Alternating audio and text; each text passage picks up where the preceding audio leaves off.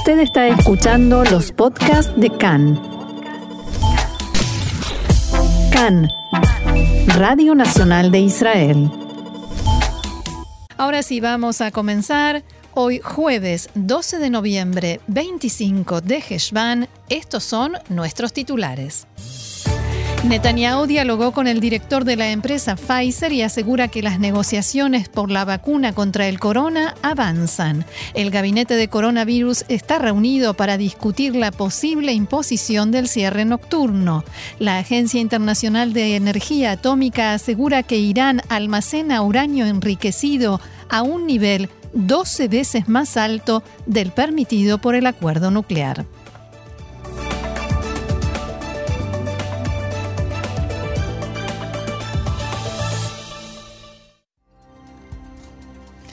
Vamos entonces al desarrollo de la información que comienza con coronavirus. Según los datos actualizados por el Ministerio de Salud, en las últimas 24 horas se registraron 734 nuevos casos de corona de un total de 40.000 exámenes realizados. El porcentaje de resultados positivos es de 1,9%. En total hay 8.105 personas con el virus en activo en este momento, entre ellos 312 pacientes se encuentran en estado grave. El número de fallecidos ascendió a 2.700. Y una noticia que muchos estaban esperando, a partir de la medianoche de hoy se reducirán los días obligatorios de aislamiento a 12. En el Ministerio de Salud explicaron que la condición será la siguiente dos exámenes de coronavirus con respuesta negativa hechos no antes del décimo día de confinamiento. Con esos dos resultados, la persona que está en aislamiento recibirá una confirmación por mensaje de texto o mediante una llamada telefónica. Si aparecen síntomas de corona durante el confinamiento, este no se reducirá. La reducción del aislamiento regirá también en forma retroactiva para quienes lo estén cumpliendo en este momento. Y como veníamos informando, el primer ministro Netanyahu sopesa la posibilidad de aplicar un cierre nocturno a cambio de más flexibilizaciones. Según la información publicada por el Servicio de Noticias de Cannes, el cierre nocturno evitaría que se lleven a cabo casamientos y otros eventos, especialmente en el sector de la población árabe israelí. Al parecer, este tipo de cierre sería la condición para reabrir los centros comerciales. Por el momento no se anunció si este posible cierre regiría en todo el país o solo en algunas ciudades. Y algunos medios ya están diciendo que el Partido Azul y Blanco se opondrá a esta medida. Y precisamente el gabinete de coronavirus del gobierno se encuentra reunido a esta hora para tratar las nuevas medidas que se impondrán. El ministro de Defensa Benny Gantz exigió en las últimas horas al primer ministro Netanyahu que convoque al gabinete de Corona para tomar decisiones y dar certeza al público sobre el tema de la próxima etapa de salida de la cuarentena. Gantz publicó esta demanda en su cuenta de Facebook y escribió, Netanyahu, debemos convocar al gabinete de Corona esta semana y dar instrucciones claras al público. Lamentablemente, si no aceleramos el tratamiento del problema, no podremos reducir la tasa de contagios, escribió Gantz. Benny Gantz finalizó su mensaje a Netanyahu exigiendo una respuesta rápida y acción. No podemos esperar hasta la semana que viene. Debemos tomar decisiones simples, claras y responsables. Ayer informábamos sobre las dificultades que enfrenta Israel para conseguir la vacuna contra el coronavirus, específicamente de la empresa farmacéutica Pfizer, que comunicó que, debido a que el Ministerio de Salud retrasó el cierre de un acuerdo para comprar vacunas, tiene intención o tenía intención de ofrecerlas a otros países. El primer ministro Netanyahu intervino ante la oficina central de Pfizer, lo que llevó a una reunión urgente del Ministerio de Salud con representantes de la empresa. Después del encuentro y una serie de presiones a la compañía, se acordó que Netanyahu pudiera llevar a cabo una conversación con el director general de Pfizer Internacional. Finalmente, el primer ministro dialogó anoche con el director de la farmacéutica, Albert Burla, tras lo cual Netanyahu difundió un video en su cuenta de Twitter en el que expresaba lo siguiente.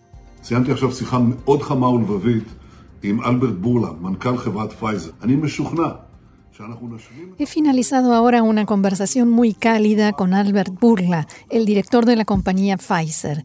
Esta compañía anunció hace dos días que ha desarrollado una vacuna contra el coronavirus con una efectividad del 90%.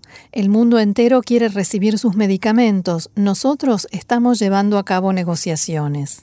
Pedí hablar con él y de inmediato aceptó y resultó ser que Albert Burla está muy orgulloso de su origen griego y de su origen judío, de Salónica. Y me dijo que él valora mucho el acercamiento y las relaciones entre Grecia e Israel que estamos impulsando en los últimos años. Estoy convencido de que completaremos el contrato y esta es una noticia muy importante para la llegada de muchas vacunas para ustedes, ciudadanos de Israel. En el sistema sanitario israelí estiman que la mayoría de la población no será vacunada hasta el próximo invierno. Todo parece indicar que las primeras vacunas llegarán a Israel a principios de la primavera y además lo harán en forma gradual y no en grandes cantidades. Esto se debe a que la capacidad de producción es limitada. La empresa Pfizer, por ejemplo, estima que logrará producir un billón de vacunas por año. Además, la capacidad de Israel de manejar esa cantidad de vacunas al mismo tiempo también es limitada. Las vacunas de las empresas Moderna y Pfizer requieren la conservación a temperaturas extremadamente bajas, se habla de menos 70 grados, y en Israel todavía no se hizo ninguna preparación para ello. Todavía falta también que el gobierno de Israel y la compañía se pongan de acuerdo en otros aspectos, entre otros asuntos, quién será responsable por el traslado de las vacunas desde el sitio donde se producen a Israel. Y en la oficina del primer ministro dijeron este mediodía que se han logrado avances en el diálogo con Pfizer que permitirán que Israel pueda firmar un acuerdo con la firma norteamericana en los próximos días. Cambiamos de tema. Israel advirtió a las organizaciones Hamas y Jihad Islámica en la franja de Gaza que no lancen cohetes ni intenten ataques o atentados contra poblaciones israelíes, ya que hoy se cumple el primer aniversario de la muerte de uno de los líderes de la Jihad en la franja, Baha Abu al-Ata, ejecutado por Israel. Desde ayer se informó que Tzal elevó el nivel de alerta en el frente sur y distribuyó unidades del sistema defensivo Cúpula de Hierro en la zona aledaña a la Franja de Gaza y en Gush Dan. Las autoridades de defensa estiman que jamás no tiene intención de cometer ningún ataque y preferirá preservar la relativa calma aunque sí sospechan que pueda haber alguna acción de la Jihad. Tzal elevó el nivel de alerta también en Judea y Samaria. El diario Al Árabe Al Jadid informó esta mañana que las autoridades israelíes hicieron llegar un mensaje a Hamas y la Jihad islámica por intermedio de Egipto, según el cual, si emprenden alguna acción terrorista, se reanudará la política de ejecuciones selectivas. Fuerzas policiales y la unidad de investigaciones del ejército encontraron esta mañana el cuerpo sin vida del soldado Sagui Ben David junto al cruce Gizme en Jerusalén, cerca de la base militar donde había sido visto por última vez el martes. Y desde ese momento estaba desaparecido. En la búsqueda participaron distintas unidades del ejército y la policía y en este momento se investigan las circunstancias de su muerte. La Municipalidad de Jerusalén dio la aprobación final para la construcción de 108 apartamentos nuevos en el barrio ultraortodoxo Ramat Shlomo, ubicado al otro lado de la línea verde. Según fuentes involucradas en el tema, el Comité Regional de Planificación y Construcción promoverá la construcción de nuevas viviendas en el vecindario, abro comillas, con la esperanza de que se realice antes de que el nuevo presidente electo Joe Biden asuma su puesto. Recordemos que el anuncio de la construcción en ese barrio había provocado hace unos años una crisis entre el gobierno israelí y la administración Obama-Biden. Fue en 2010 cuando el Ministerio del Interior anunció la construcción de 1.600 viviendas en el barrio Ramat Shlomo durante la visita del entonces vicepresidente Joe Biden a Israel.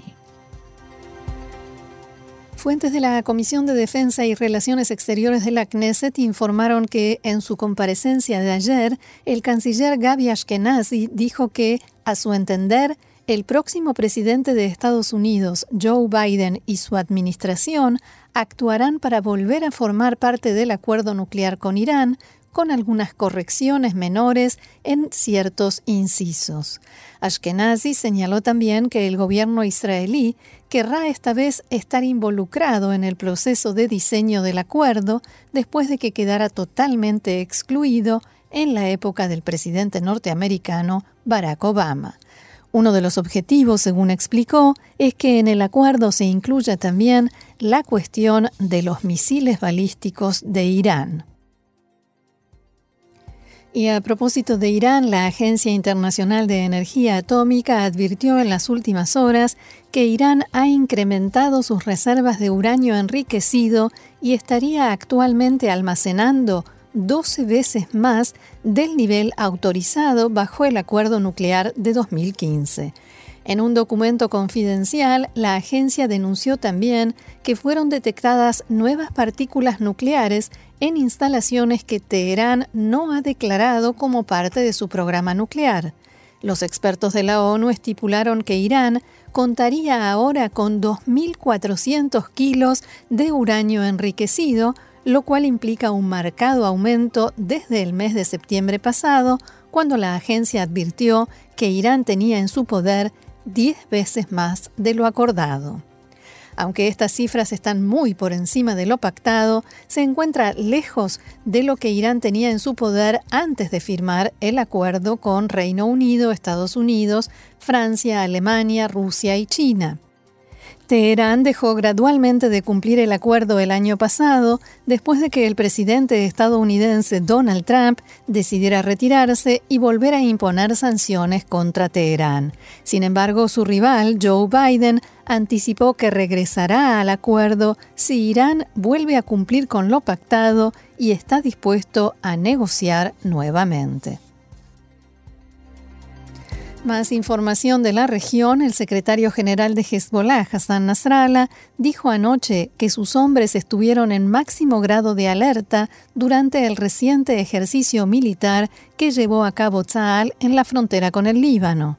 En un discurso que pronunció en la conmemoración del así llamado Día del Mártir, Nasrallah dijo: los israelíes sabían que estábamos en alerta y queríamos que supieran que si Israel hacía algo estúpido, responderíamos rápidamente. El líder de la organización terrorista repitió palabras del jefe de Estado Mayor de Tzal, Aviv Kojavi, quien dijo que el ejercicio también se llevaría a cabo incluso a un costo de mil personas contagiadas de coronavirus, y afirmó que estas declaraciones ponen en evidencia una crisis en el ejército israelí. Nasrallah se refirió por primera vez a las negociaciones entre Israel y el Líbano en relación con la frontera marítima y señaló que las afirmaciones según las cuales este diálogo constituye una preparación para conversaciones de paz o normalización de relaciones con Israel son totalmente infundadas y por lo tanto no deberían ser comentadas. Al mismo tiempo reveló que hubo desacuerdos entre el presidente libanés y Hezbollah luego de que se diera a conocer qué figuras políticas participarían en la delegación libanesa. Respecto a los resultados de las elecciones en Estados Unidos, Nasrallah no se mostró particularmente conmovido y señaló que no se deben depositar grandes esperanzas en que la elección de Biden conduzca a un cambio significativo en la política estadounidense. Al mismo tiempo, el líder de Hezbollah afirmó que la pérdida de Trump debilita los acuerdos de paz que Israel firmó recientemente. Netanyahu está en su peor situación, dijo Nasrallah. Y sobre el presidente norteamericano saliente, Nasrallah señaló, Personalmente, estoy feliz por la humillante caída de Donald Trump.